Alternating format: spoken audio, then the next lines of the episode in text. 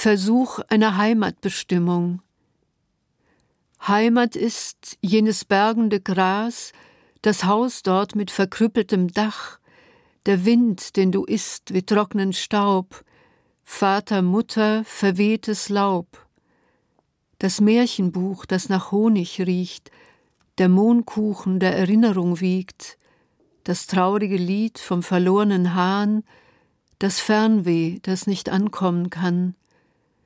der Glanz in den Augen des Freunds, die Liebe, die nichts bereut, was du dir selbst bist in schlafloser Nacht oder unterwegs zwischen Himmel und Schacht, die Stimme des einzigen Sohns, ein Vers mit eigenem Ton, das Gedächtnis, das Tiefen auftut, der Lichthase in sicherer Hut, Sommer, Herbst und blauweißer Schnee, die lachend weinende Zeit, die nie steht.